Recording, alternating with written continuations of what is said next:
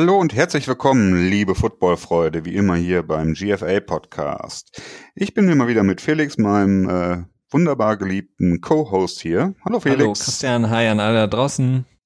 Hallo, hallo. Ja, wir hatten, ähm, ja, Woche 11 ist vorbei. Wir haben sie uns äh, mit Freude angeschaut. Das war wirklich, ähm, ja, ein, ein schönes Football-Wochenende mit äh, vielen, einigen schönen Spielen was wir äh, von der nächsten Woche leider nicht so ganz sagen können, aber das ist, äh, da gehen wir später nochmal ein bisschen drauf ein, darum geht es jetzt auch erstmal nicht.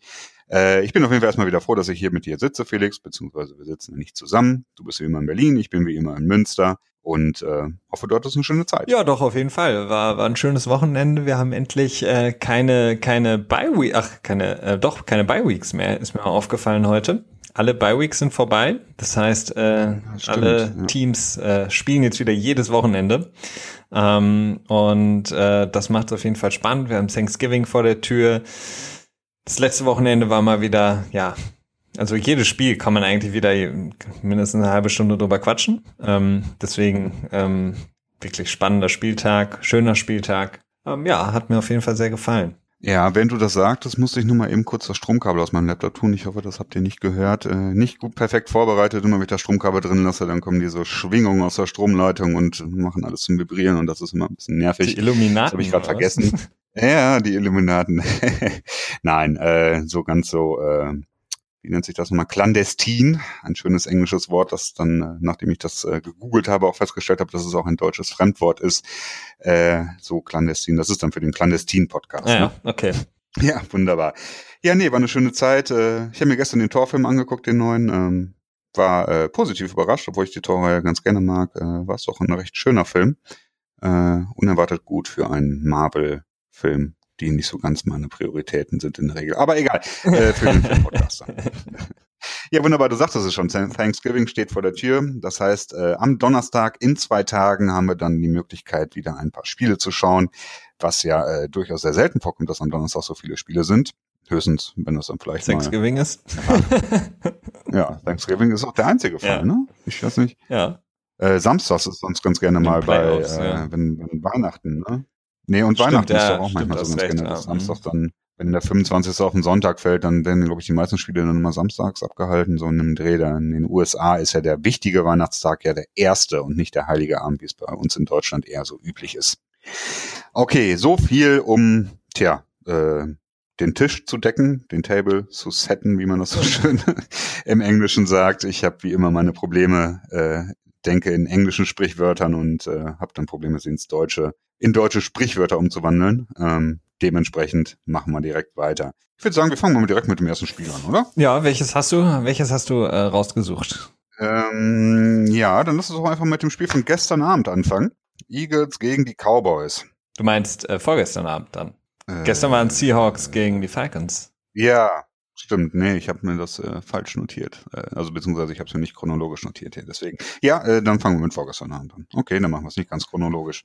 Ja, die äh, Philadelphia Eagles haben gegen die Dallas Cowboys gespielt und klar gewonnen, 37 zu 9. Äh, war schon irgendwie ein schönes Spiel irgendwie. Ähm, die erste Halbzeit war ziemlich knapp. Die Cowboys haben sogar auch geführt ähm, und haben es dann in der zweiten Halbzeit, äh, Halbzeit komplett aus der Hand gegeben. Ja, beziehungsweise man muss fast sagen, dass die Cowboys äh, überraschend stark gespielt haben in der ersten Halbzeit und die Eagles überraschend ähm, geschwächelt haben, gerade in der Offense.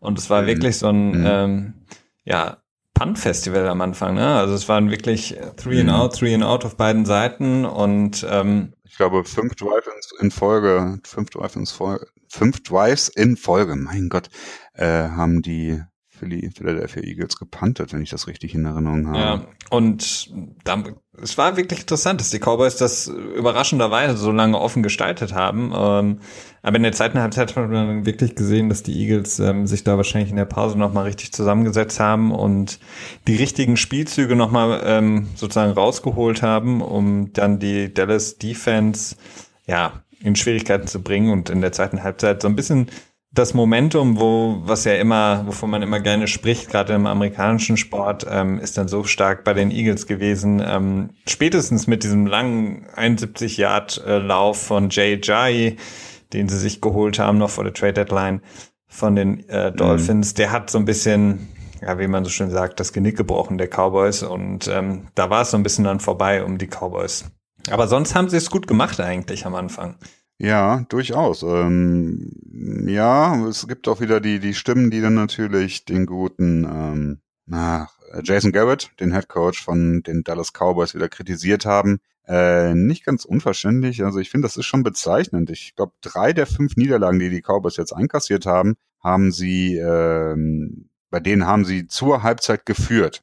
Und ja, das ist, das passiert natürlich klar. Man, man verspielt Führung. Das ist äh, durchaus nicht unüblich. Aber wenn es bei mehr als der Hälfte der Niederlagen der Fall ist, dann äh, ist das schon so eine Sache, wo man sich denken muss, okay, da passt das mit den Halftime Adjustments, also mit den ähm, Anpassungen in der zweiten Hälfte nicht ganz so genau. Ja, ne? beziehungsweise ne? bei den Cowboys ist es eher so ein generelles Problem, was wir ja schon die ganze Saison sehen und auch in der letzten Saison gesehen haben die haben halt einen Stiefel, den sie spielen können, sowohl in der Defense als auch mhm. in der Offense. Und ähm, sie sind nicht in der Lage, so wie andere Teams, ähm, sich anzupassen auf das Spiel. Habe ich immer den Eindruck. Also mhm. die Eagles, die haben sich angepasst. Die haben in der Halbzeit gesehen, okay, ähm, unser Spiel, so wie wir es spielen wollten, funktioniert nicht, ähm, weil Dallas sehr viel Druck ausübt auf Carson Wentz, äh, die Receiver auch gut deckt. Also haben sie ähm, neu überlegt und verschiedene Passrouten neu ins Spiel mit eingebracht. Und die Cowboys sind in meinen Augen nicht in der Lage, das zu tun. Also sie können wirklich nicht ihr ähm, Spiel abändern. Also sie spielen im Grunde genommen immer den gleichen Stiefel und ähm, wenn dann auch dazu kommt, dass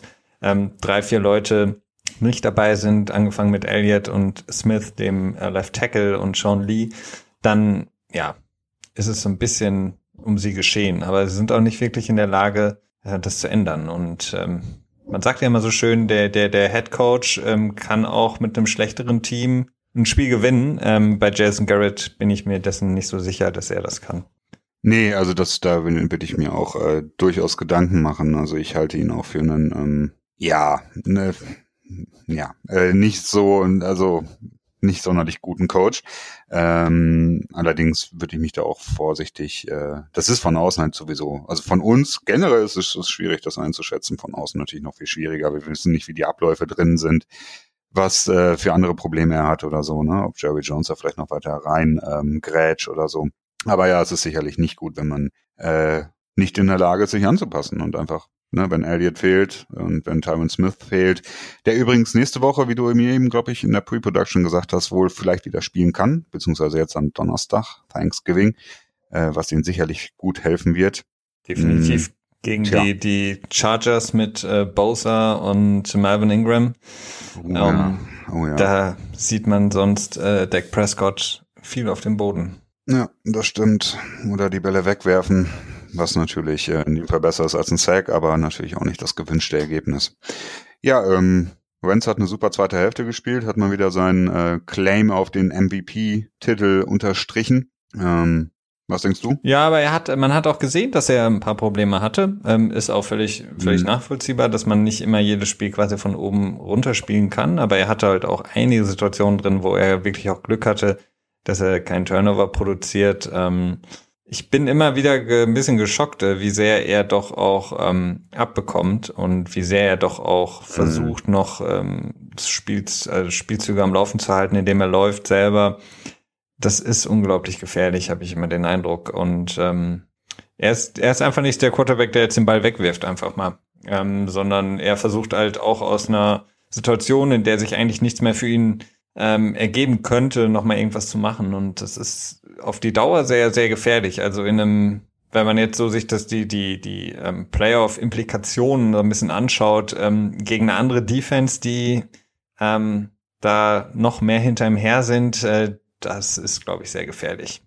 Definitiv. Also ich würde da, ich meine, da haben wir auch schon ein paar Mal drüber gesprochen. Das ist, ähm, das ist halt so ein typisches Ding von jungen Quarterbacks, die halt nicht wissen, Ball zu lange halten. Ne? Das ist ja das typische Rookie-Ding, dass Quarterbacks den Ball zu lange festhalten, nicht wissen, wann sie ihn wegwerfen müssen und ähm, um halt einem Sack zu entgehen, beziehungsweise auch um ihre eigene Langlebigkeit äh, zu untermauern, weil, tja, ne, NFL ist was anderes als College, als ähm, da ist der Pass Rush einfach ein anderer und da muss man einfach gucken, äh, dass man sich da vor allen Dingen in erster Linie selber schützt und danach natürlich auch den Ball beschützt. Und ähm, tja, damit fliegt man irgendwann mal auf äh, den Mund, würde ich mal behaupten. Es sei denn, er kriegt das hin, dass das nicht passiert, aber ich äh, zweifle ja. daran. Aber sonst die Eagles 9 zu 1 stehen sie jetzt äh, ganz alleine an der Spitze, nicht nur in der NFC, sondern in der gesamten NFL. Ja, unglaublich. Also die Eagles Defense ähm, war jetzt nicht so stark gefordert gegen die Cowboys, aber ähm, sie haben auch wieder verdammt stark gespielt. Also ähm, wie gesagt, mein Credo, diese Defensive Line zusammen mit der O-Line ähm, formt einfach ein Team, was extrem schwer zu schlagen ist. Ja, das ist definitiv so. Und ähm, ja, also sie sind definitiv der Frontrunner in der NFC, wenn nicht sogar in der gesamten NFL. Ähm, ist so ein bisschen die Frage, sind sie besser als die Patriots oder nicht? Das ist äh, generell natürlich unheimlich schwer einzuschätzen, solange sie nicht gegeneinander spielen. Und vielleicht auch am Ende ganz irrelevant, wenn sie vielleicht nicht mal mehr im Super Bowl aufeinandertreffen. Aber ähm, das Record von ihnen ist das Beste in der Liga. Im Moment ähm, tja, haben sie überzeugende Siege. Insofern würde ich mich da nicht gegen sträuben zu sagen, dass sie das beste Team derzeit ja, sind. Definitiv, ja. In Ordnung. Gehen wir zum nächsten? Ja, machen wir. Das nächste wäre dann äh, Washington gegen New Orleans. Nein, verdammt, ich bin. Äh, wir, wir, bleiben wir doch dabei. Bleiben wir Washington, New Orleans. Ja, bleiben wir dabei. Genau. Hat ja, hat ja auch äh, New Orleans schiebt sich mit, äh, ich glaube, der achte Sieg in Folge jetzt. Ich glaube, das ist auch ein Rekord. Ähm, ja. Ja, ja. Ähm, acht Siege in Folge nach den ersten zwei Niederlagen schieben sie sich jetzt ähm, in die Playoffs äh, mehr und mehr rein. Es ist ja auch krass, wenn man sich das mal anguckt. Ne? Die NFC South ist momentan mit drei Teams äh, in den Playoffs vertreten, stand jetzt. Mhm. Also Falcons, Saints und Panthers. Und die Saints ähm, als der Leader in der Division. Ja, äh, ein Spiel, was sie eigentlich nicht hätten gewinnen dürfen, wenn man aus Sicht von Washington spricht. Äh, denn Washington hat mit drei Minuten im vierten Viertel mit 15 Punkten geführt und ähm, lässt dann quasi zwei Touchdowns inklusive Two-Point-Conversion zu und verliert in der Overtime. Also bitterer geht's eigentlich nicht für Washington, die so stark gespielt haben im Spiel davor ähm, und dann auch äh, gegen die Saints wirklich das Spiel von Anfang an eigentlich auch relativ stark dominiert haben und mhm. ähm, geben dann innerhalb von den drei Minuten im Grunde genommen das ganze Spiel aus der Hand. Also ja, definitiv. Es ist ähm, schade eigentlich. Also ich muss sagen, ich mag Washington echt ganz gerne. Ähm, ich mag New Orleans eigentlich auch ganz gern. Das ist so ein bisschen schwierig, wenn man dann so zwei Teams hat, wo man jetzt nicht super drin hängt, aber trotzdem sich irgendwie überlegen will, ich möchte zu irgendeinem Team halten und dann sucht man sich so Gründe und dann ist es dann meistens doch irgendwie ein Bauchgefühl. Und in dem Spiel habe ich dann zu den äh, zu Kirk Cousins gehalten, der auch eigentlich echt wieder mal ein ganz gutes Spiel gemacht hat. Ne? Ja, auf jeden Fall. Er hat gut gespielt. Also ich, er hat auch kaum Fehler gemacht. Also er hat wirklich gegen mhm. den gegen äh, den Blitz, also gegen wirklich in unter Druck ähm, sehr gut gespielt. Dieser eine Touchdown ähm, den er erworfen hat. Ähm, und dann in, am Ende war es halt so ein bisschen wieder ähm, der, der Coach, also Gruden, der zwei, drei komische Playcalls dann am Ende hatte. Ähm, einmal der, mhm. ähm, das, der dritte und ich glaube ein Yard war es noch. Ähm, hätten sie das erlaufen, hätten sie das Spiel wahrscheinlich gewonnen und ähm, er lässt quasi den, den Running Back off Tackle, also er bringt einen Spielzug rein, wo der Running Back quasi mhm. versucht über die Außen sozusagen das, äh, das, diesen einen Jahr zu erlaufen, anstatt einfach durch die Mitte zu laufen, wo sie das ganze Spiel über eigentlich sehr viel Erfolg hatten, äh, wenn sie durch die Mitte gehen. Ähm, das habe ich nicht verstanden. Und dann kommt noch ein bisschen Pech dazu, dieser äh, Intentional Grounding Call, oh, der ja. keiner war. Mhm. Ähm, ja, das dann wirklich ja. Pech, weil in der Situation hätten sie dann quasi auch wahrscheinlich noch in, in Field Goal Range kommen können und hätten das Spiel auch da beenden können. Also ähm, da kam alles zusammen, wie man so schön sagt. Ne? Wenn du kein Glück hast, kommt auch noch Pech dazu, oder wie, wie heißt es? Ähm, war auf jeden Fall da der Fall. Ja, das stimmt. Also gerade dieser Intentional Grounding Call, der hat natürlich viel Aussehen nochmal in der Twitter-Sphere, in, in, der Medienlandschaft äh, bewirkt.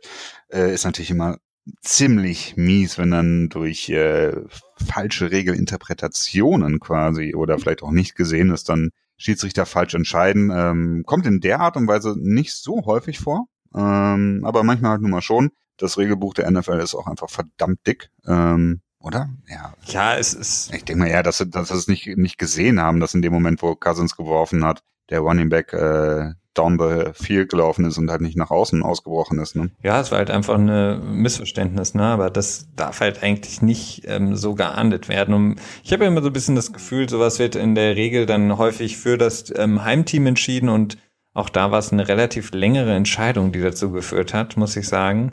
Und ähm, Da ist es halt auch immer ein Problem. Also die, die Schiedsrichter sind in dem Moment auch nur Menschen. Die sind dann quasi, stehen in dem Stadion und das ganze Stadion schreit im Grunde genommen, was sie machen müssen. Und ich glaube, dann zuckt man doch schon mal und sagt so, ach ja, okay, komm. Das ist sicherlich auch ein Teil des, des äh, Heimvorteils, ne? Das denke ich auch.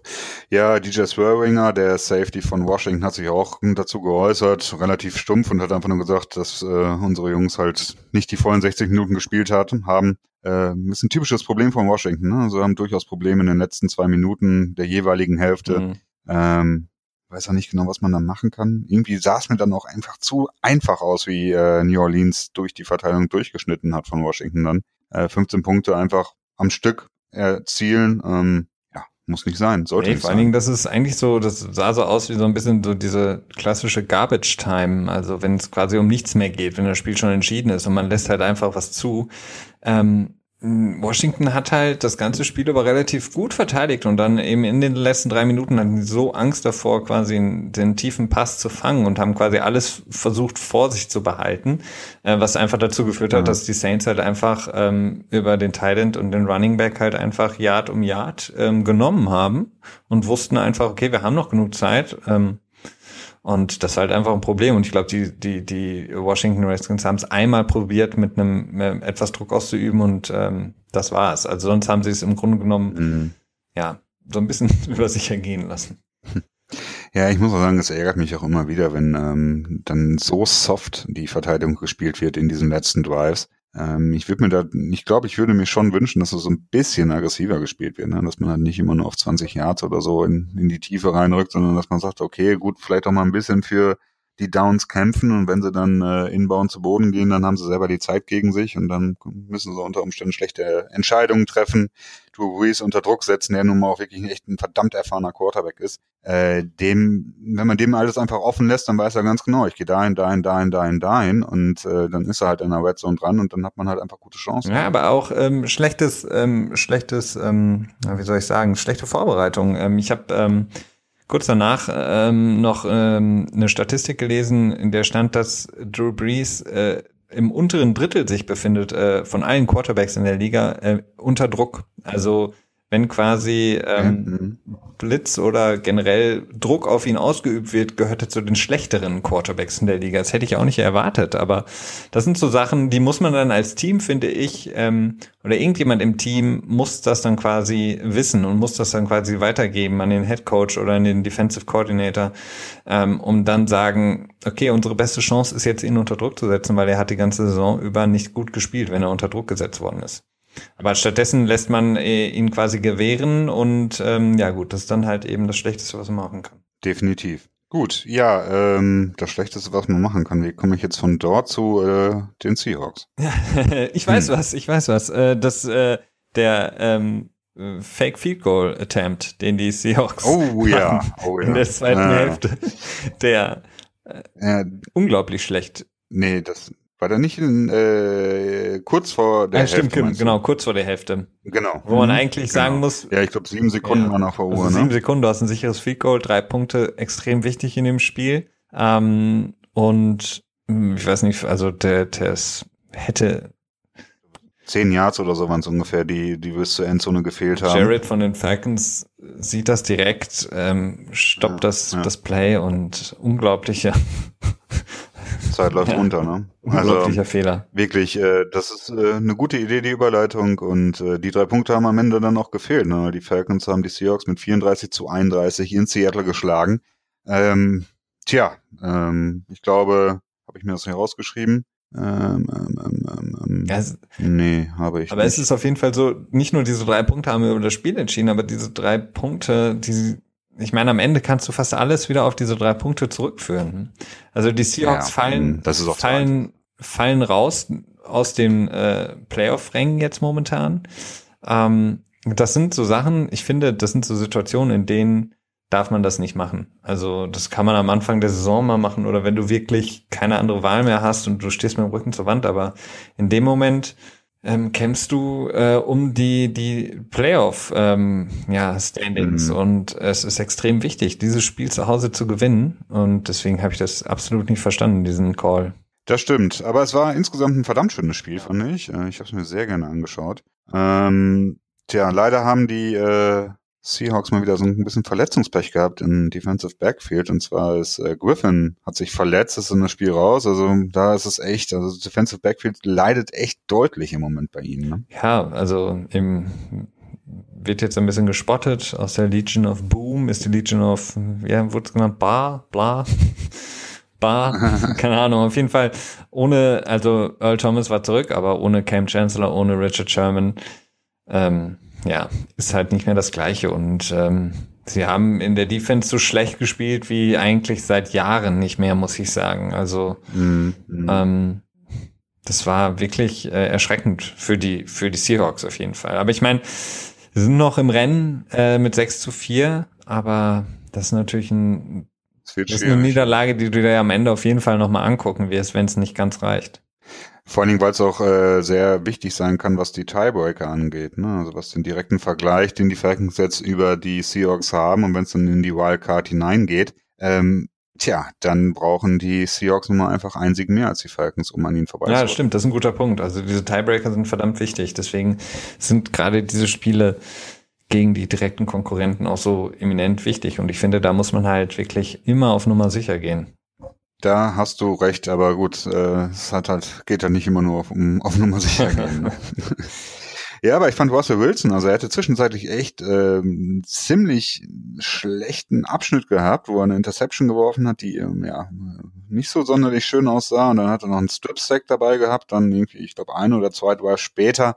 Äh, da sah es echt nicht gut aus, aber zwischendurch ist es doch wieder immer erstaunlich, was er da abliefern kann. Ne? Also wenn er dann irgendwie wieder so ein paar Läufe zwischendurch gehabt, die einfach easy peasy 10, 15, 20 Yards bringen.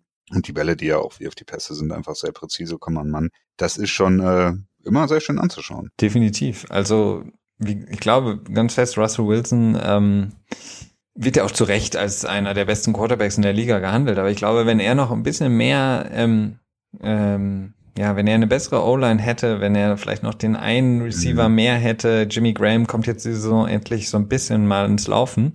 Ähm, aber wenn er noch einen mehr hätte und noch einen Running Back, der mal durchspielen kann über eine Saison, mhm. ähm, dann wäre er ganz, ganz weit mit oben mit den anderen Quarterbacks, mit Carson Wentz, mit äh, Tom Brady etc. Also und dann würden die, die, die Seahawks insgesamt auch besser dastehen, weil dann reicht auch eine etwas dezimiertere Defense, finde ich.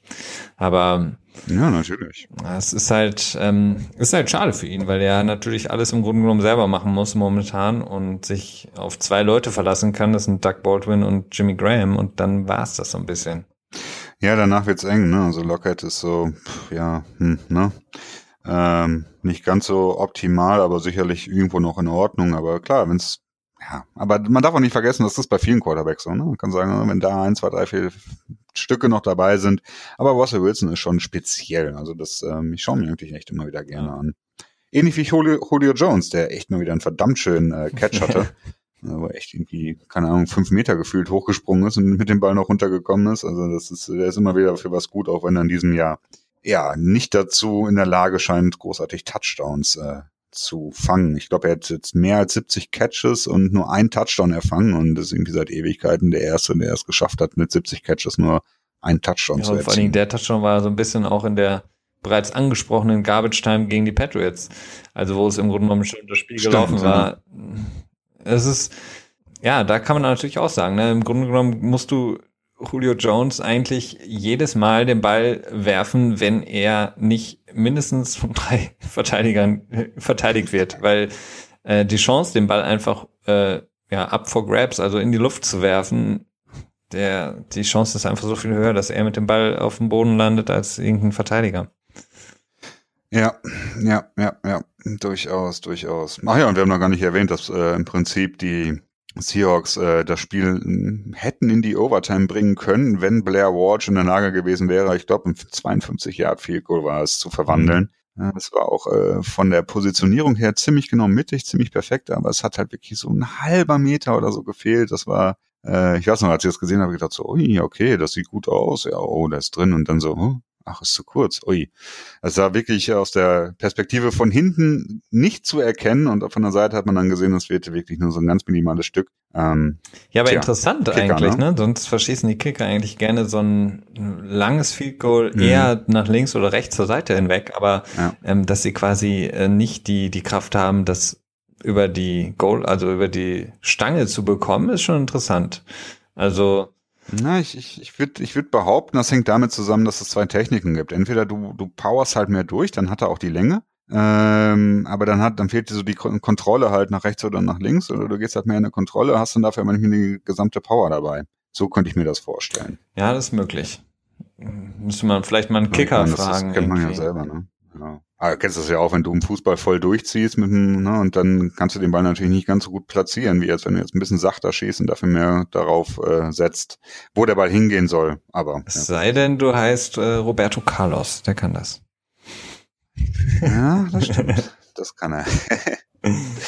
ja, gut, äh, so viel dazu. Ähm, tja, Clock Management brauchen wir jetzt nicht nochmal großartig drauf eingehen. Ne? Das ist halt immer mal wieder scheiße bei Pete Carroll. Pete Carroll hat übrigens gesagt, jetzt fällt es mir wieder ein, äh, die Entscheidung mit dem Fake Field Goal, ähm, hat gesagt, war eine gute Entscheidung, wenn es geklappt hätte, wäre es super gewesen. Ja. Äh, Punkt. Einfach so eine schöne Traineraussage, wo man sich denkt, so ja, hey, schön, dass ich das erst lesen durfte. Dankeschön. Vor allem bei, bei sieben Sekunden noch auf der Uhr. Keine Ahnung. Ja. Nee. Ja, es ist, ähm, ich weiß nicht, also ich fand's, äh, ja, ja, äh, to outcute oneself, ne? Also ein bisschen zu cute werden, ein bisschen zu verspielt, sicherlich nicht optimal. Okay, ähm, ja, dann machen wir jetzt weiter mit Kansas City gegen die Giants, auch wenn wir nur kurz drüber sprechen wollen. Für mich eigentlich der, der, der Spielzug des Spiels eigentlich der ähm, Pass von Travis Kelsey, der in der Interception äh, geendet ist. Ähm, ich war wirklich erstaunt, was er für einen äh, Wurfarm hat. Also der hat ja dann äh, mhm. den Ball da, weiß nicht, 40 Yards das Feld runtergedrischt und äh, ähm, gut, wurde intercepted, der Ball war jetzt nicht so genau, aber ähm, ja, der hat auf jeden Fall, wie man so schön sagt, so einen Cannon-Arm, der gute Travis Kelsey. Mhm. War ich erstaunt. Ja, durchaus. Also das ist sicherlich bezeichnend für das Spiel, ähm, wo wir gerade waren, äh, dabei waren, dass man zu, zu cute wäre. Ähm, das kann man sicherlich in Kansas City auch sagen. Also das Play-Calling ist ja schon, ähm, ich glaube, letzte Woche sind wir auch drauf eingegangen, so ein bisschen sehr verspielt mit vielen Trick-Plays. Wo sind wir letzte Woche drauf eingegangen? Ich glaube, da habe ich mit jemandem anders drüber geredet und deswegen ist auch noch so meine Kurz, mein Kurzzeitgedächtnis drin. Ähm, ja, also das ist halt so, ne, das ne, mit Tyreek Hill irgendwie Pässe werfen und wirft Travis Kelsey Pässe, diese Shovel Passes, Read Option Plays und so. Das ist alles, ähm, ich habe so ein bisschen das Gefühl, dass einfach die Liga hm, hat gelernt, was da gespielt wird, hat sich darauf mittlerweile gut einstellen können. Dementsprechend befindet sich Casey jetzt gerade wirklich so ein bisschen im freien Fall. Ne? Also nachdem sie 5 zu 0 äh, gestartet sind in die Saison, haben sie danach 1 zu 4 geholt. Also vier Spiele aus den letzten, ne, vier Niederlagen aus den letzten fünf Spielen. Das ist äh, nicht sonderlich gut. Ja, definitiv. Ähm, Aber ich meine, sie können von ja, und die Defense. Sorry. Ja, und die Defense nach, äh, ach Gott, wie heißt das Safety nochmal? Jetzt fällt mir der Name gerade nicht ein. Sorensen? Der sich im Spiel gegen die Pets Oder Eric Berry. Nee, Eric Berry, genau, der sich da verletzt hat. Also die Defense, äh, ja, kann sich auch nicht so richtig fangen, ne? Nee, also ich glaube, ähm, was man wirklich sieht, ich meine, vor, vor drei Wochen noch haben alle darüber gesprochen, oder vier Wochen haben alle darüber gesprochen, dass Alex Smith ähm, der MVP der, der Liga ist, ähm, weil er eigentlich ja. nichts mhm. falsch gemacht hat. Äh, in den letzten Niederlagen sah er wirklich relativ ja, harmlos aus, hat auch sehr viele Fehler gemacht. Ähm, gut, die eine Interception jetzt gegen die Giants, äh, gegen, ich glaube, Snack Harrison war das sogar, ne? Ähm, da konnte er nichts für, aber ähm, insgesamt spielt er nicht so gut und das ist schon interessant. Das ist das, was du sagst. Also die Liga, die ist halt unglaublich stark Woche von Woche zu analysieren, Spielzüge zu erkennen, ähm, so Gewohnheiten zu erkennen, auch ähm, zu sehen, äh, wie hoch ist die Wahrscheinlichkeit, dass sie bei der und der Ausgangssituation den und den Spielzug spielen oder ungefähr so einen Spielzug spielen. Und je mehr du mhm. ähm, sehen kannst von dem Team, desto mehr kannst du es einschätzen. Deswegen ist halt gerade ähm, diese ähm, ja die Möglichkeit, sich breiter aufzustellen, ähm, verschiedene Sachen spielen zu können, ist halt extrem wichtig. Je länger die, die NFL-Saison dauert oder je ähm, ja, später es wird im Jahr, desto wichtiger ist es, dass du quasi Spielzüge drin hast, dass du generelle Ideen hast, die vorher noch niemand gesehen hat, weil du sie noch nie ausgespielt hast. Ne? Also es ist so ein bisschen, ähm, das sieht man so ganz gut bei diesen ähm, Super Bowl-Dokumentationen, jetzt zuletzt zum Beispiel von den Patriots, ähm, wie häufig sie quasi Spielzüge und auch zum Beispiel solche Trickspielzüge so ewig lang äh, mit sich rumgeschleppt haben mhm. und selbst in Niederlagen nicht ausgespielt haben, weil sie eben gesagt haben, wir wollen es nur nicht preisgeben. Wir wollen nicht preisgeben, wenn wir uns so aufstellen, ähm, spielen wir diesen Trickspielzug und warten dann wirklich auf den Moment, auf den es wirklich ankommt in den Playoffs. Das ist äh, ja das stimmt, aber man kann natürlich auf der anderen Seite auch wiederum sagen, dass es eine Luxussituation ist, wenn man halt so selten in so engen Spielen ist und man halt nicht so viel kämpfen muss, um überhaupt in diese wichtigen Spiele reinzukommen. Dann hat man natürlich auch einfach diese Luxussituation, dass man sich diese speziellen Spielzüge aufbewahren kann für die ganz wichtigen Spiele. Ähm, das ist natürlich bei anderen Teams, die, ja, ne, ich meine, die Patriots haben in der Regel wenig Probleme, in die Playoffs zu kommen. Bei anderen Teams ist das eher selten so, dass das über einen konstant langen Zeitraum so ist beziehungsweise einfach mal nicht. Ähm, und da ist es dann natürlich auch eine andere Situation. Aber klar, es ist äh, diese Gadget-Offense, das ist, ähm, das ist eine Sache, die äh, funktioniert offensichtlich nicht mehr. Und äh, da muss Andy Reid jetzt mal unter Beweis stellen, ob er in der Lage ist, das äh, Spiel anzupassen, irgendwie andere Sachen einzubauen und dann wieder erfolgreich zu werden damit. Also ich glaube ja, also ich denke mal schon, dass sie in der Lage sein werden, sich zu fangen ähm, in den Playoffs. Also ich meine, guck dir an, was in der AFC sonst hinten dran ist. Also Du musst ja. jetzt. Ja, vor allen Dingen ist ähm, die, die Division ist ja einfach. Also in die Playoffs werden sie auf jeden, auf jeden Fall schwierig. Entschuldigung, das äh, ist definitiv falsch. Ähm, sie werden mit großer Wahrscheinlichkeit reinkommen. Ich meine, oder glaubst du jetzt an die Bills, Dolphins, Jets, Bengals? Äh, also ich nicht. Nee, es geht ja erstmal über die Division. Ja, ja. Ne? Also ich meine, es sind jetzt mit 6 zu 4 führen sie die Division an. Danach ist äh, LA Chargers und die Raiders mit 4 zu 6. Das heißt, sie haben da zwei Spiele äh, Vorsprung und die Chargers und Raiders sind jetzt natürlich auch nicht, ja, wobei die Raiders könnten natürlich auch ein deutlich besseres Record haben, wenn sie irgendwie zwischendurch den guten Yangu Ku oder wie er hieß, der äh, Rookie-Kicker, wenn der nicht die ersten beiden Kicks, die, Chargers, äh, die ersten beiden Spiele ja, quasi, hm. ah, habe ich gerade wieder was anderes gesagt.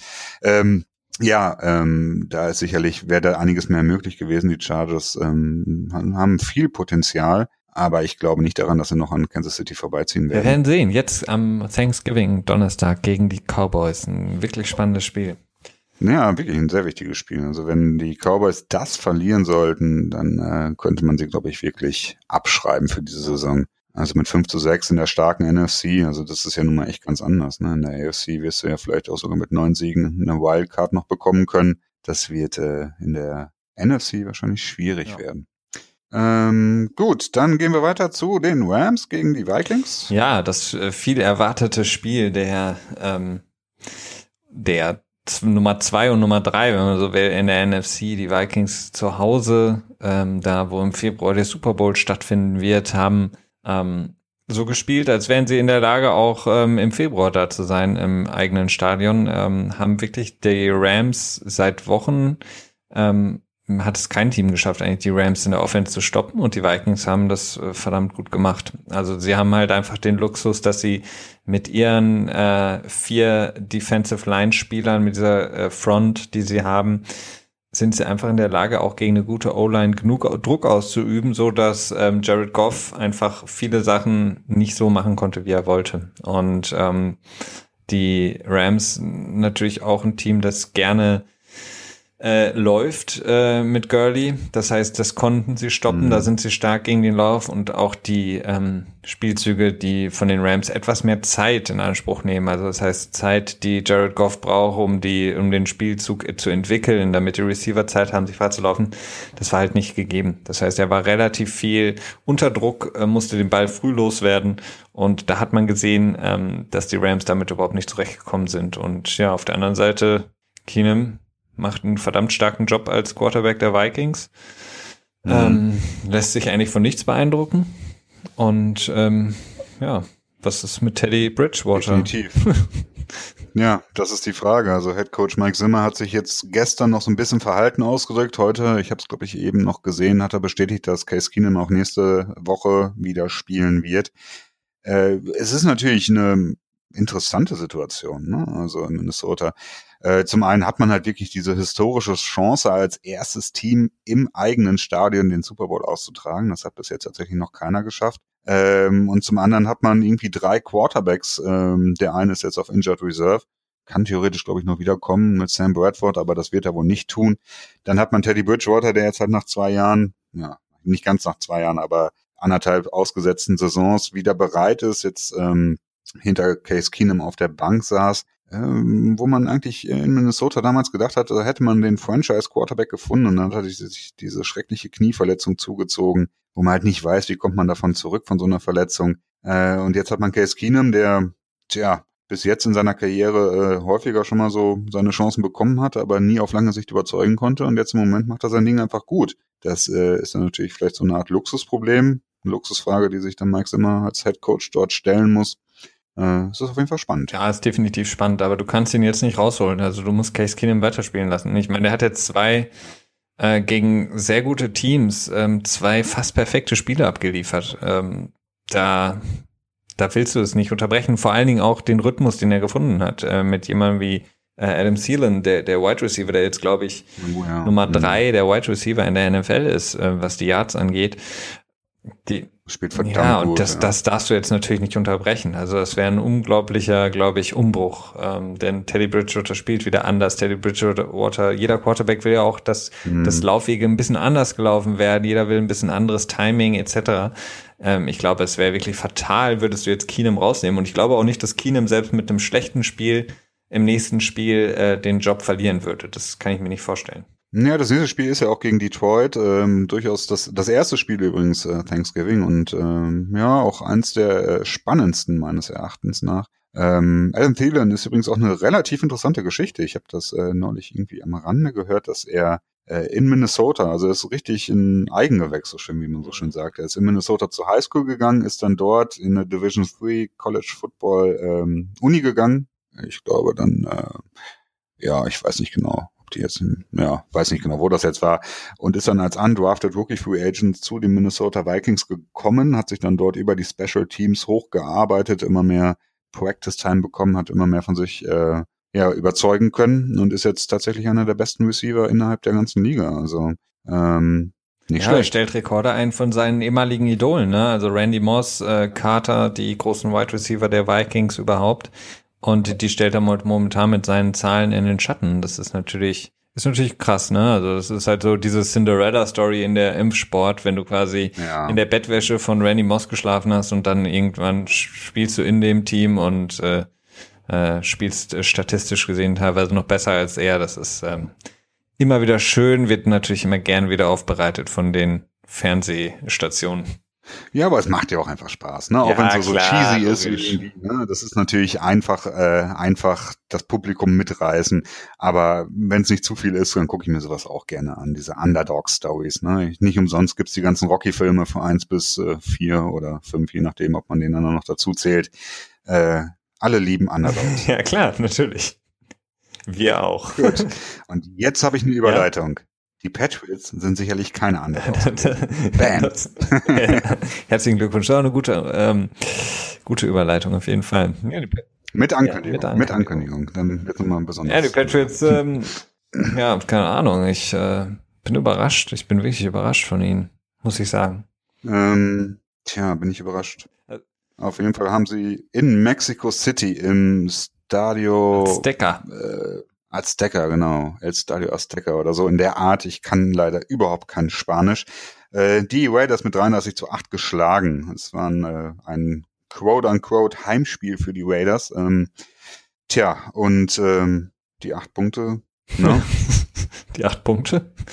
Ja, das äh, viel mehr hätten sie auch nicht verdient, würde ich mal so behaupten, ja, oder? Ja, ja, okay. Ja, würde ich nicht sagen. Also, ja. sie hatten schon ein, zwei Drives, wo sie hätten auch noch punkten können, theoretisch, aber ähm, ja, völlig, völlig aus dem Ruder. Also die Raiders, wo auch wir gesagt haben vor der Saison, das ist ein Team, ähm, die können eigentlich nur besser werden als letztes Jahr. Und letztes Jahr war es im Grunde genommen eine Verletzung von Derek Carr, die sie gehindert hat, noch weiterzukommen. Ähm, mhm. Spielen verdammt schlecht. Ähm, die Patriots sind auf der anderen Seite erstaunlich gut in der Defense. Ich glaube momentan die beste in den letzten fünf Spielen, beste Defense. Ähm, was die zugelassenen Punkte angeht.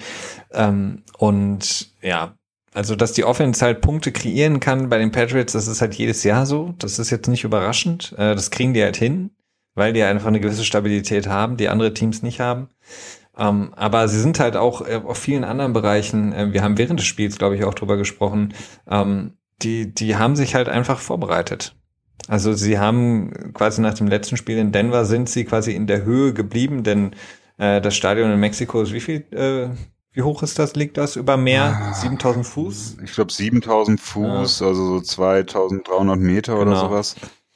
Sind quasi nach äh, dem Denver-Spiel nicht zurück nach New England, sondern sind in Colorado Springs ähm, geblieben, was nochmal höher ist als Denver. Das heißt, sie sind quasi die nächste Stufe hochgegangen und äh, dann ähm, in Mexiko quasi die nächste Stufe erreicht, um perfekt vorbereitet zu sein. Die Raiders haben es nicht gemacht, die sind in Oakland geblieben. Das liegt, glaube ich, genau auf null. Ähm, also ähm, ja, ich glaube sogar 20 Yards unter null. Ich meine, ich hätte das im Spiel gesehen, dass das so eine Einblendung war. Ich meine, ich habe mir gedacht, am Anfang war ich so erstaunt, dass die Raiders das gemacht haben. Habe mir gedacht, okay, mal gucken.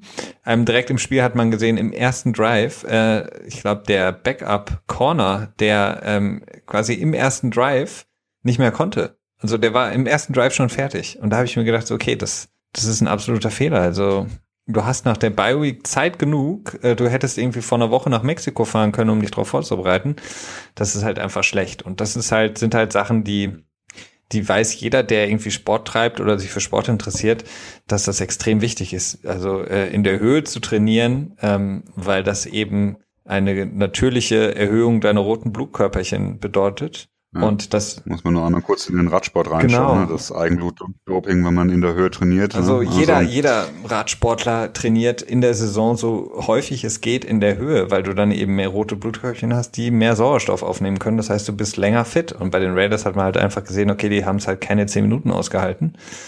Ähm, mhm. ja, da hast du nicht Unrecht. Also, was ich auch eben meinte damit, dass sie nicht mehr Punkte verdient haben. Klar, sie hätten definitiv auch Punkte erzielen können. Ich meine, nur dieser, der Fumble von, war das äh, Roberts, ja. genau, ähm, an der 5-Yard-Linie, das war so, das ist einfach, das ist so sloppy einfach irgendwie insgesamt. Also man sieht irgendwie, es werden so viele Pässe gefangen, äh, fallen gelassen, eben nicht gefangen. Also die können sich nicht mal eine Grippe ein, einfangen, wenn ich jetzt mal diesen blöden Spruch aus dem Amerikanischen ins Deutsche übersetze. Ähm, unheimlich viele Drops dabei, passt einfach nicht zusammen bei den Raiders in diesem Jahr. Ja, aber ich, wie gesagt, bei dem Spiel ist es halt auch so, ähm, das ist halt, hängt für mich alles damit zusammen, dass du halt nicht ähm, auf der Höhe bist, dass das andere Team halt einfach einen Vorteil hat, indem sie halt einfach fitter sind.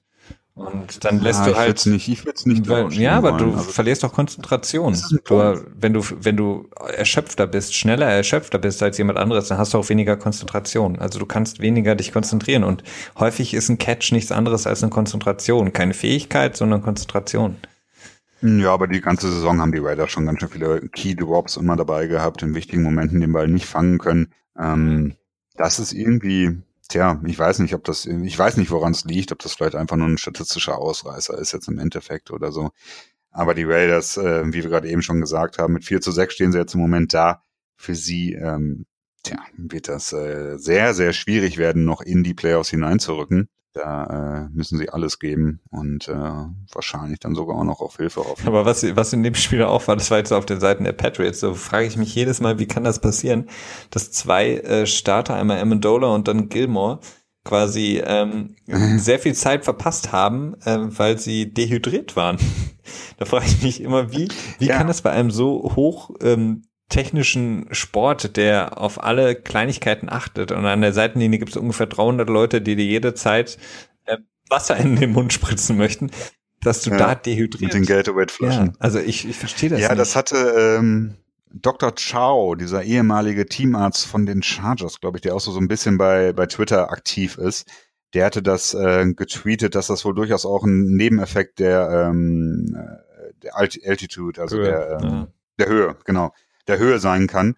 Und ähm, dementsprechend, ja, weiß nicht. Also die Patriots haben durchaus auch darunter gelitten, aber man hat sie auf jeden Fall nicht so Ja, also ich. Äh, das hast du mir auch während des, des Spiels gesagt, dass Lynch irgendwie andauernd völlig fertig war, ne? Und irgendwie nach, nach den ersten Läufen dann immer, der konnte irgendwie im Prinzip immer nur einen Lauf machen und musste dann erstmal wieder kurz einen Pause ja, machen. Also der, ich meine, das haben wir schon vor Wochen gesagt, dass er nicht fit ist und wenn er dann auch noch quasi in der Höhe spielen muss, ähm, er hat, ich glaube, einmal oder zweimal hat er zwei aufeinanderfolgende Laufs gespielt und sonst äh, musste er danach immer wieder raus. Aber ja, das sind so Sachen, da frage ich mich dann halt wirklich, wie professionell geht man da wirklich an die Sache. Ähm, bei den Raiders war das mhm. nicht der Fall und bei der, ja, bei äh, der Dehydration der anderen Spieler frage ich mich halt aus, weil das kennen würde ich jetzt nur sonst aus der Kreisliga im Fußball kennen, dass die Spieler irgendwie sonntags etwas dehydriert zum Spiel kommen, aber nicht in der NFL. Ja. Ja, da hast du nicht unrecht. Aber vielleicht, ich weiß nicht, welches Spiel die äh, Oakland Raiders im letzten Jahr in Mexico City hatten. Gegen das, die Texans, äh, glaube ich gegen die Texans. Weiß noch, wie das ausgegangen ist? Vielleicht da, haben sie ja, da, relativ da einfach, haben sie gewonnen äh, und sind halt auch nicht vorher angereist, sondern in Oakland geblieben. Ja. Vielleicht haben sie sich gedacht, okay, das hat letztes Jahr keinen großen Unterschied gemacht und dann den falschen Schluss aus der Geschichte gezogen. Ja, okay, aber.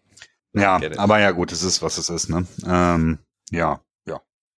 Gut, äh, dann wollen wir nochmal eben uns ganz schnell den Titans gegen ja, beziehungsweise den Steelers und den Titans widmen. Die Titans haben in Pittsburgh mit 17 zu 40 verloren am Donnerstagabend beziehungsweise Donnerstagnacht.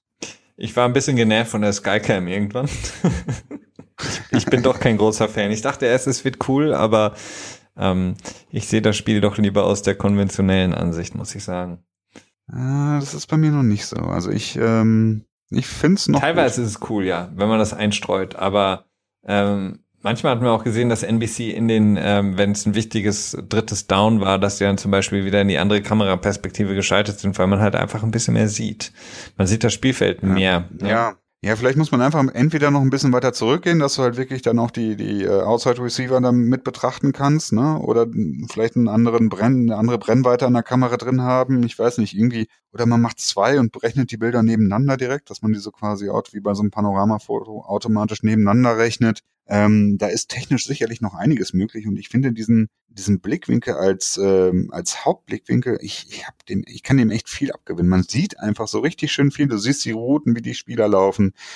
Und du siehst halt direkt irgendwie viel besser, was der Quarterback sieht, ob er eine, eine Fehlentscheidung macht bei dem Wurf, ob er ihn richtig geworfen hat und so. Und ich äh, bin davon überzeugt, klar, es hat, hat echt noch Schwächen, definitiv. Äh, aber ich äh, hoffe, dass das äh, so viel Anklang bei den Fans findet, dass es dann äh, weiter äh, erforscht wird, beziehungsweise dass da weiter geguckt wird, was man noch besser machen Trotz kann. zwei Piloten, die es gibt dafür.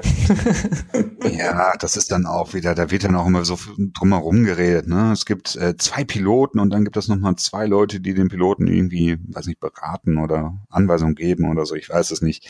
Ja gut, äh, wie viele Leute arbeiten für so eine Fernsehübertragung da in, bei einer NFL? Das sind doch bestimmt 30, bestimmt. Nicht, oder noch mehr. Mehr. Ja. Ich glaube, es sind also ne, natürlich unterschiedliche schwierige Jobs, ne, aber das sind schon einige.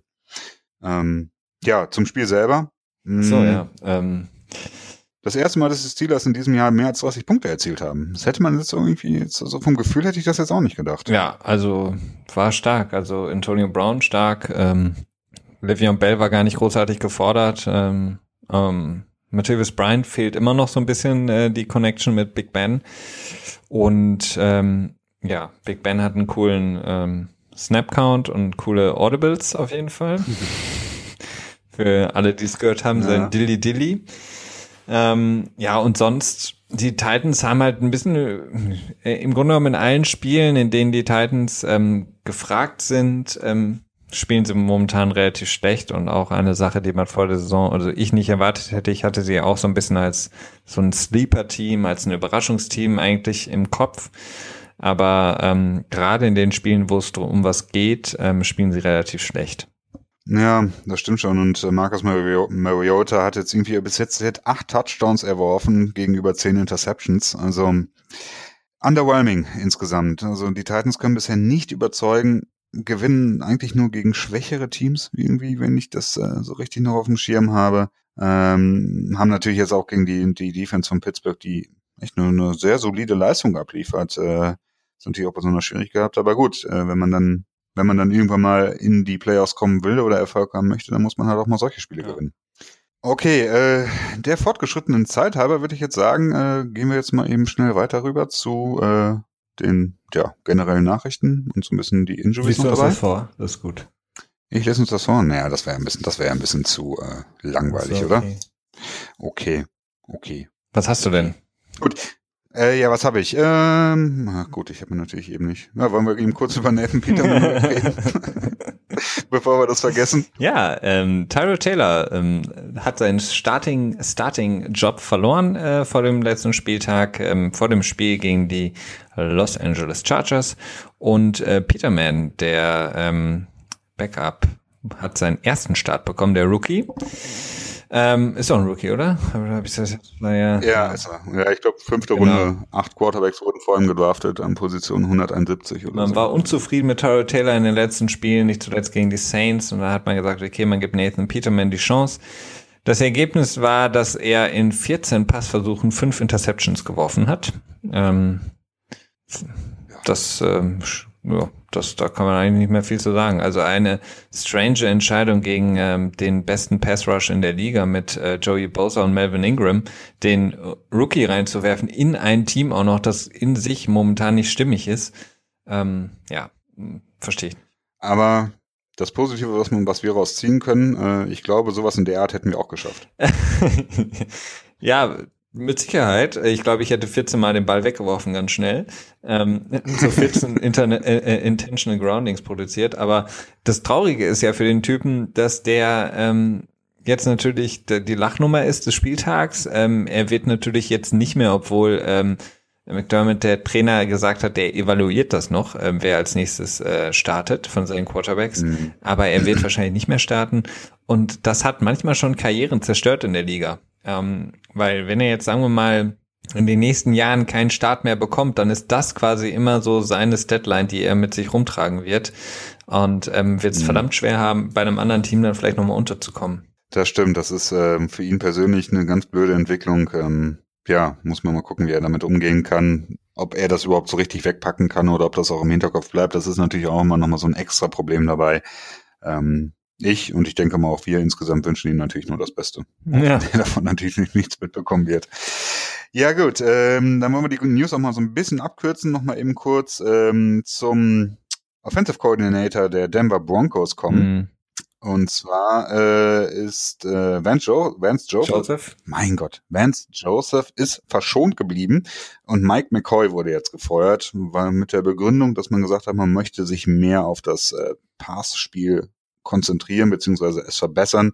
Dann hat man den äh, Offensive Coordinator rausgeschmissen. Mike McCoy, der im letzten Jahr Head Coach der Chargers war, hat jetzt innerhalb von zehn Monaten ist er zweimal gefeuert worden. Das ist natürlich auch nicht ganz so nett. Äh, der Quarterback Coach äh, Bill Musgrave, Musgrave ist ähm, befördert worden zum neuen OC der Denver Broncos. Ja, es hat viele, viele lustige Stories dabei. Ne? Also Musgrave, der von den Raiders ähm, äh, entlassen worden ist und die Raiders sagen jetzt, mein Gott, hätten wir den mal behalten, würden wir so spielen wie letztes Jahr. Äh, Mike McCoy, der mit Peyton Manning so die die Offense überhaupt äh, produziert hat in Denver, hochgelobt war mit ähm, alles war toll, alles war gut, bekommt sein ähm, Starting, äh, bekommt seinen ähm, ja, Head Coach Posten ähm, bei den San Diego Chargers damals. Ähm, mhm. Und jetzt ja, hatte halt das Pech, dass er mit Brock Osweiler, Trevor Simeon und einem, keine Ahnung, was er kann, Paxton Lynch zusammenspielen, beziehungsweise versuchen muss, irgendwie Spiele zu gewinnen. Ähm, finde ich, ist für mich so eine klare Sündenbock-Aktion. Ähm, irgendjemand mussten wir rausschmeißen und dann eben Mike McCoy, ja. weil den ja. neuen ja, Coach äh, Joseph, der vor der Saison gekommen ist, wollen wir nicht direkt rauswerfen.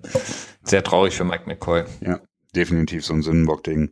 Ja, Paxton Lynch, ähm, ich meine, man kann ja nur das von außen betrachten, irgendwie, wir sehen ihn ja nicht spielen und offensichtlich scheint er nicht sonderlich gut zu sein, sonst würde er schon längst auf dem Feld stehen. Ja klar, also ich glaube, diese ganze, ähm, er ist ähm, nicht körperlich in der Lage, das glaube ich nicht, dass das noch Verletzungsding ist. Ich glaube einfach, er schafft es nicht, an Trevor Simeon oder Brock Osweiler vorbeizukommen und das heißt natürlich jetzt nicht unbedingt sehr viel. Also ja, da, äh, ja, das kann man durchaus so sagen, wobei ähm, Osweiler natürlich gegen die Patriots eigentlich ein relativ solides Spiel abgeliefert hat insgesamt. Äh, ja, aber das war's dann auch schon wieder, ne?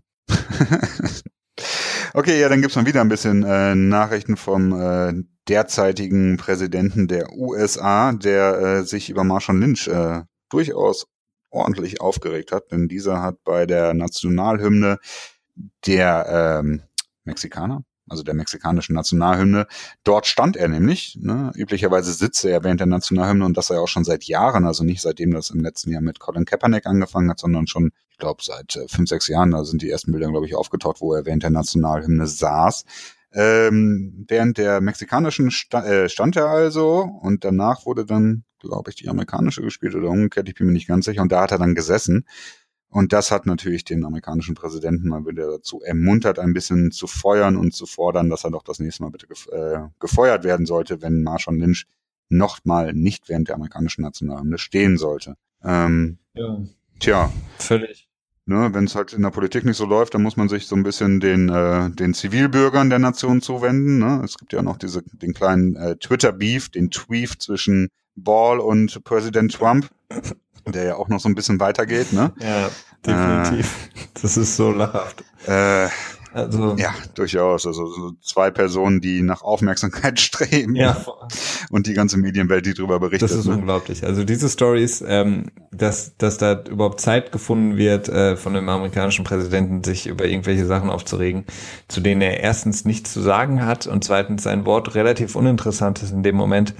Ähm, und ähm, auf der anderen Seite die ähm, da war Ball Story, der ihm äh, ihn auch äh, nicht, äh, ja, also der, beziehungsweise wir hatten darüber gesprochen, Präsident Trump hat ja unglaublicherweise auf einer Asienreise den Sohn aus einer aus Hausarrest rausgeholt und hat dann gesagt, dass er sich nicht anständig entschuld äh, bedankt hat bei ihm. Und darauf wurde dann der Vater, war Ball gefragt und der hat gesagt, wer? Also auf die Frage, ähm, wollen Sie sich nicht beim Präsidenten irgendwie bedanken, hat er gesagt, bei wem? So nach dem Motto. Und das war natürlich dann höchste Respektlosigkeit und es ist also, es ist wirklich unglaublich. Also diese beiden Personen. Ja, das ist einfach echt lächerlich. Also da. Das ist wirklich lächerlich und schade und traurig und ja, naja. Ähm, ja, also ich meine, Trump hat dann am Ende im Endeffekt, glaube ich, gesagt, so, er hätte ihn lieber im Knast verrotten lassen sollen und erst beim nächsten Besuch abholen sollen. Und da muss man sich mir überlegen, dass ein Staatschef wirklich äh, sein Ego so ja, so in seinem Ego angegriffen ist, dass er dann das, das Leben eines jungen Menschen aufgrund dessen, dass er nicht quasi äh, sich ordentlich bedankt hat, dafür dann doch zu er soll auch im, im Gefängnis verrotten. Vor allem, das ist ein, das ist ein völlig verwöhnter College-Basketballspieler, der in seinem, der äh, in einer völligen Paralleluniversum lebt, ähm, dass der jetzt äh, sich nicht bedankt. Oder, äh, vor allen Dingen, es gab ja sogar eine offizielle Pressekonferenz von UCLA, dem College-Team, also oh, keine Ahnung. Ja, ja ja, ja, ja. Okay, äh, gehen wir rüber zu den äh, Injuries und äh, gehen mal zu einem nicht so ganz so netten Thema, auch wenn es dieses diese Woche nicht so wirklich einen, äh, einen Star getroffen hat. Ne? ja, komisch, ne? Das Roulette ist äh, diesmal vorbeigezogen. Ja. ja gut, so viele sind ja auch nicht mehr da. Ne? Ja, okay, ähm, genau. Und zwar hat's mit äh, dem Rookie Donta Foreman, äh, Foreman ähm, tja, ein Running Back von den Texans ja. getroffen der äh, ja den Rest der Saison verpassen wird, weil er sich die Achillessehne gerissen hat. Ähm, vielleicht insgesamt nicht ganz so ganz so großer Einfluss, weil bei den Texans ja hm, natürlich nicht mehr so viel geht im Rest der Saison, aber sowas ist immer unschön. Ja, definitiv. Viele viele Achillessehnen momentan, die reißen. Ja, das stimmt. Äh, es kommt einem, äh, zumindest kriegt man das sonst nicht so häufig mit, ne? Ich weiß nicht, ob da irgendwie dieses Jahr mehr los ist. Naja, ähm, der nächste Running Back, der sich verletzt hat, ist Chris Thompson. Ähm, Tja, das ist, hat sich ja. beim Blocken für Quarterback Cousins, äh, was hat er denn überhaupt ein SEL oder? Ah nee, auch das, das Bein ja, gebrochen auch, genau. Ne? genau. Ja, das ist richtig bitter. Also ein Running Back, ähm, der extrem stark gespielt hat für die ähm, Redskins, sehr, sehr guter Passempfänger ist, also so ein so ein, so ein ja, Typ wie ähm, James White oder, oder Danny Woodhead, mhm. der zurück ist. Ähm, und jo, genau. ähm, wie so ein, so ein Satellite-Back, den du haben willst, den du haben musst. Jede moderne Offense braucht ihn und das ist für die Washington Redskins wirklich sehr, sehr bitter. Ja, ähm, ich schaue mal eben schnell über meine Liste hier. Wir sind ja schon relativ weit und wollen noch gleich so ein paar Fun Facts oder ein paar Stats reinwerfen. Deswegen müssen wir mal gucken, uns auf die wichtigen beschränken. Ähm, Tyrell Pryor ist jetzt auch raus mit für die Saison, hat sich jetzt operieren lassen. Genau, oder ich glaube, ja, ich glaube, er, er wird jetzt operiert, auf jeden Fall äh, Knöchel, also eine relativ enttäuschende Saison für Tyrell Pryor, von dem er sehr viel erwartet wurde, auch in Washington, ähm, aber in den letzten Spielen ja kaum noch gespielt hat. Ich weiß gar nicht, also ich kann mich kaum noch an den letzten Catch von ihm erinnern. Ähm, er ist jetzt auf jeden Fall auch raus für das Jahr. Ähm, ich meine, Washington schafft es irgendwie da, ja. das zu überbrücken, aber es ist insgesamt natürlich eine komische Story, denn man hat sich von ihm sehr, sehr viel erwartet als Nummer eins. Ja, Dodson hat sich wirklich sehr stark entwickelt und ihm dann so ein bisschen den Rang abgelaufen, ne? Ob er dann vielleicht auch irgendwie selber so ein bisschen angefressen war, so ein bisschen wie Matthias Bryant in Pittsburgh oder ja, also Pryor war ja immer so ein bisschen das Problem mit der, äh, ja, so ganz, so ganz glatt lief das alles nie so, ne? Okay, dann haben wir noch äh, eine äh, Sperre, und zwar die vom White Tackle Marcus Gilbert von Pittsburgh. Der ist jetzt für vier Spiele gesperrt, weil er Performing Enhancing Drugs, PEDs, zu sich genommen hat, ähm, beziehungsweise überführt wurde. Tja, äh, sicherlich nicht gut. Äh, ist damit auch für das Spiel gegen die Patriots gesperrt, was ähm, höchstwahrscheinlich das entscheidende Spiel sein wird für den ersten und zweiten Platz in der AFC. Im Moment sieht es nicht so aus, als wenn äh, da was anderes passieren könnte. Nee, die vor allen Dingen spielen beide Teams quasi noch gegeneinander, also die Patriots gegen die Steelers und sonst haben beide Teams nur noch in der Division Spiele und wenn man sich die Divisions momentan anguckt, muss man davon ausgehen, dass sie alle anderen Spiele gewinnen werden. Das heißt, dieses Spiel könnte die Entscheidung über Platz eins und Platz zwei in der mhm. AFC bringen. Von daher ist es sehr, sehr bitter für die äh, Steelers, denn ähm, der Right Tackle Gilbert ist wirklich ein sehr guter und ähm, ja, ähm, wir hatten von russisch Roulette gesprochen. Im Grunde genommen machen da sehr viele Spieler in der NFL dieses russische Roulette. Sie nehmen die Drogen ähm, beziehungsweise die Dopingmittel und hoffen einfach nicht erwischt zu werden. Aber ich glaube, dass die ähm, Dunkelziffer sehr, sehr hoch ist von Spielern, die was nehmen, aber halt nicht erwischt ja. werden. Ja, das denke ich auch. Das denke ich auch. Ja, was das Spiel gegen die Patriots angeht, äh, zumindest können sie insofern zufrieden sein, dass der Passwash von den Patriots ja generell eigentlich mehr oder weniger nicht existent ist. Insofern ist es dann für das Spiel nicht so wichtig. Aber naja, es hat natürlich auch noch Auswirkungen aufs Laufspiel. Ähm, ja, Fun dann Facts? wollen wir Richtung Abschluss gehen. Fun Facts, Funny Stats. Ja. Felix, schieß los. Oh, jetzt bin ich überfragt. Okay, dann schieß ich los. ähm, ja, okay, mit welcher fange ich an? Äh, okay, fünf Teams in der AFC. Gerade mal fünf von 16 Teams in der AFC haben derzeit ein äh, mehr Sieger als Niederlagen. Äh, und sieben Teams, also insgesamt sieben Teams, haben ausgeglichenes Verhältnis oder besser. Also das, äh, daran sieht man einfach, dass die AFC im Moment weit offen ist äh, und tja, sehr wahrscheinlich auch deutlich schlechter ist als die NFC insgesamt. Also ja, ja im Prinzip hat man nur Pittsburgh, wo so ein leichtes Fragezeichen noch dahinter ist und die Patriots, die im Moment doch eher als stärker betrachtet werden als Pittsburgh. Ähm, die AFC ist eigentlich relativ klar. Ja, ne? definitiv. Also da wäre es schon äh, verwunderlich, wenn dann am Ende nicht Pittsburgh oder die Patriots im Super Bowl stehen werden. Aber die Saison hat noch ein paar Spiele zu spielen. Ja. Wir hatten über Nathan Peterman gesprochen, ähm, der für die Bills äh, starten musste als Quarterback. Ähm, er hat fünf Interceptions geworfen in 14 Passversuchen und seit 1990 hat kein anderer Quarterback, der fünf Interceptions geworfen hat, ähm, weniger als 28 Passversuche gehabt. Das heißt, ähm, mindestens 28 Passversuche bei fünf Interceptions und äh, Nathan Peterman hat das geschafft, in 14 Versuchen fünf Interceptions zu werfen. Tja, das ist äh, doppelt so ja. gut.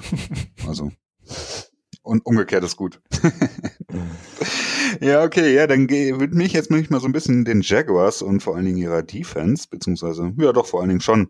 Also erstmal haben sie die komplette AFC North dieses Jahr besiegt. Also 4 zu 0 gegen die AFC North. Ähm, haben dabei 116 Punkte erzielt und 30 Punkte nur zugelassen.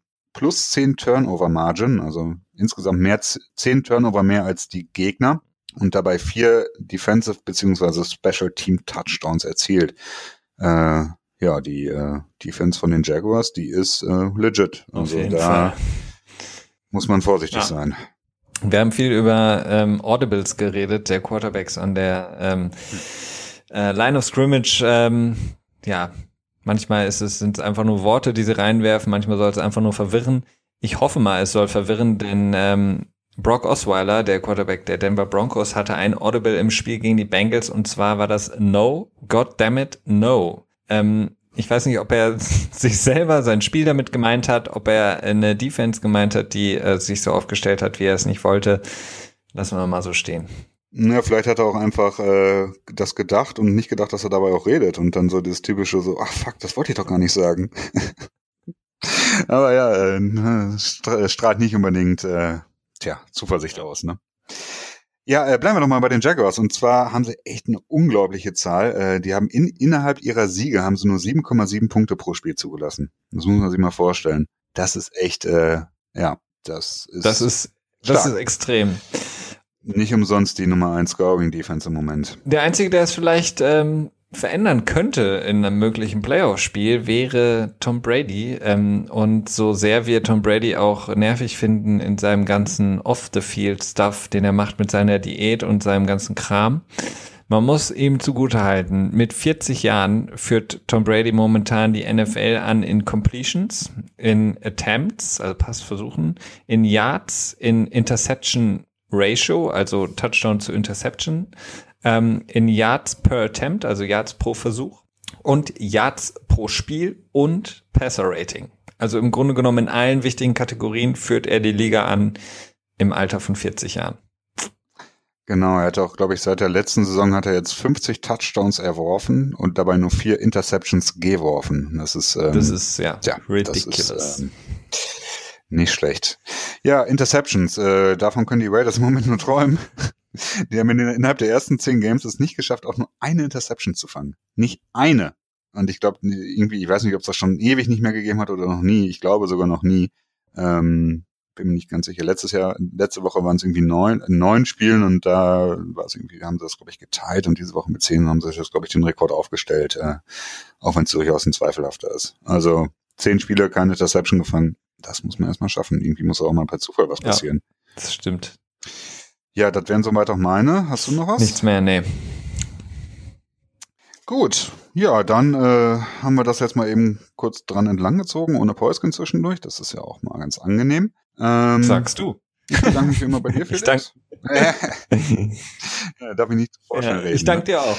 Ja, ich, äh, genau. Ja, äh, kurze Ansage. Ansage. Von uns selber irgendwie. Äh, Felix kommt mich am Wochenende besuchen und da werden wir bestimmt ein paar schöne, nette Sachen machen. Da werden wir so ein kleines, kleinen Workshop abhalten und überlegen, was wir hier für den Pod noch so produzieren können. Äh, lasst euch äh, gespannt sein, das passt nicht. Seid gespannt, freut euch drauf.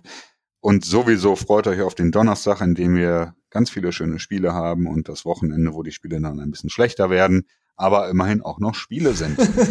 ich bedanke mich wie immer bei euch beim Zuhören. Äh, denkt daran, äh, liked us, äh, empfehlt uns weiter, wie auch immer. Schreibt uns bei Twitter, wenn ihr Fragen habt. Und tja, bis, bis dann. Dahin. Ciao.